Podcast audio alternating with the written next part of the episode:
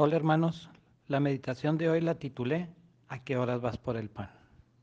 Ahora que tengo tu atención, te la voy a compartir.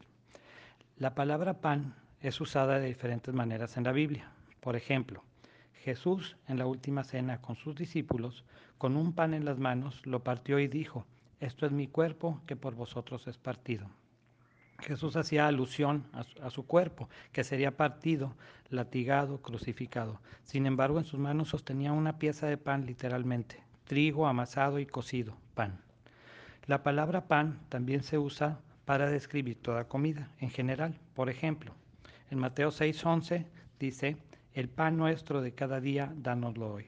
No se refiere al pan literalmente, sino a toda comida en general, a toda comida que pueda estar en tu mesa que aunque tú la hayas comprado en el súper o la pagues en un restaurante, es el Padre nuestro el que pone en tu mesa el pan a tu alcance. El pan también se relaciona con vida, porque solo los vivos físicamente comen. Un cadáver, un fantasma, un espíritu no come físicamente. Es por eso que Jesús enfatiza en Lucas 8:55, al final de ese versículo dice, y mandó que se le diese de comer. Se refería a a la hija de Jairo, recién resucitada por Jesús. A Lázaro, también resucitado por Jesús, aunque ya habían pasado unos días de su resucitación, pero en Juan 12.2 le dice que, se hizo una cena y Lázaro compartió mesa con Jesús y cenaron juntos. Yo creo que eso de morir y resucitar da hambre porque Jesús mismo, al estar con sus discípulos en Emaús, después de su muerte y resurrección, preguntó, ¿tenéis algo de comer? Y comió con sus discípulos, porque solo los vivos físicamente comen físicamente. Luego viene Jesús y nos dice en Juan 6:35 y Juan 6:28, yo soy el pan de vida. Jesús nos dice que lo necesitamos para vivir. Nuestro cuerpo físico es capaz de ayunar por un tiempo, aunque tarde o temprano va a necesitar el alimento físico. Pero nuestro espíritu no puede ayunar ni un solo día. Necesitamos una ración de Dios diaria. Lo físico y lo espiritual son diferentes, pero ambos son reales. Cierta vez, platicando con un líder de adolescentes de otra iglesia, comentó, aquí en la iglesia soy pastor de jóvenes y apoyo en varios ministerios, pero allá en la vida real soy doctor. Esto me reveló lo que el mundo quiere que creamos, que lo físico, la carne, lo que se puede medir, palpar, experimentar, es la realidad y lo espiritual es ficticio o irreal. Pero la palabra de Dios es clara con respecto a la vida eterna y espiritual. Lo divino, lo espiritual, es, si se puede decir así, más real que la vida física, ya que ha existido desde mucho antes y seguirá existiendo eternamente después. En Mateo 6:55 dice, dice Jesús, porque mi carne es verdadera comida.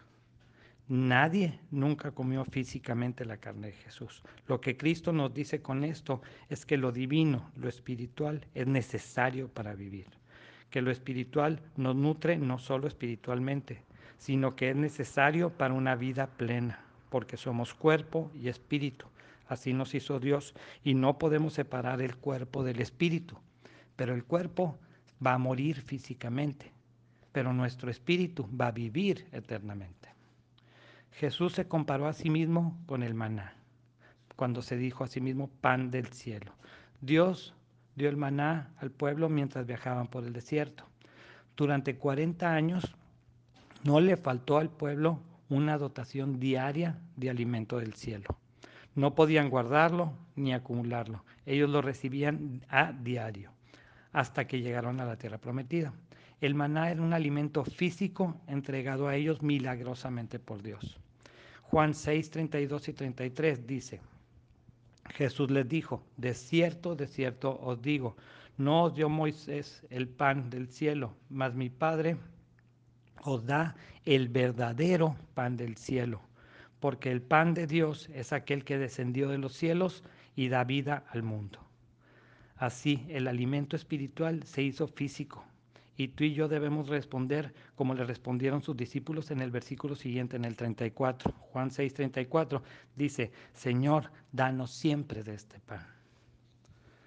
Hay panaderías, casas de pan, donde puedes ir a comprar pan recién hecho. Imagina que hubiera una panadería donde pudiéramos comprar nuestro pan de vida. ¿Sabes cómo se dice pan en hebreo? Se dice lechem. ¿Y sabes cómo se dice lugar o casa? Beit. Si juntamos, como para decir casa de pan, se, diría Beit Lechem, que está muy cercano a su traducción en inglés Bethlehem, que en español es Belén. Belén es la casa del pan, es donde descendió el pan del cielo, que vino a dar vida al mundo. Pero literalmente, gracias a Dios, no tenemos que ir a Belén por nuestro pan de vida, diario y necesario. Desde que Jesús vino y cumplió su ministerio, murió y resucitó, hay un servicio a domicilio para que tú recibas tu dotación diaria de pan de vida. Solo tienes que marcar esto. De rodillas, Mateo 6, del 9 al 13, extensión Jeremías 33.3 para que recibas diariamente tu dotación de pan de vida, que no solo va a nutrir tu alma, sino también y tu espíritu, sino también tu cuerpo. Te repito el nombre, anótalo. De rodillas, Mateo 6, 9, 13, extensión Jeremías 33, 3. Dios te bendiga.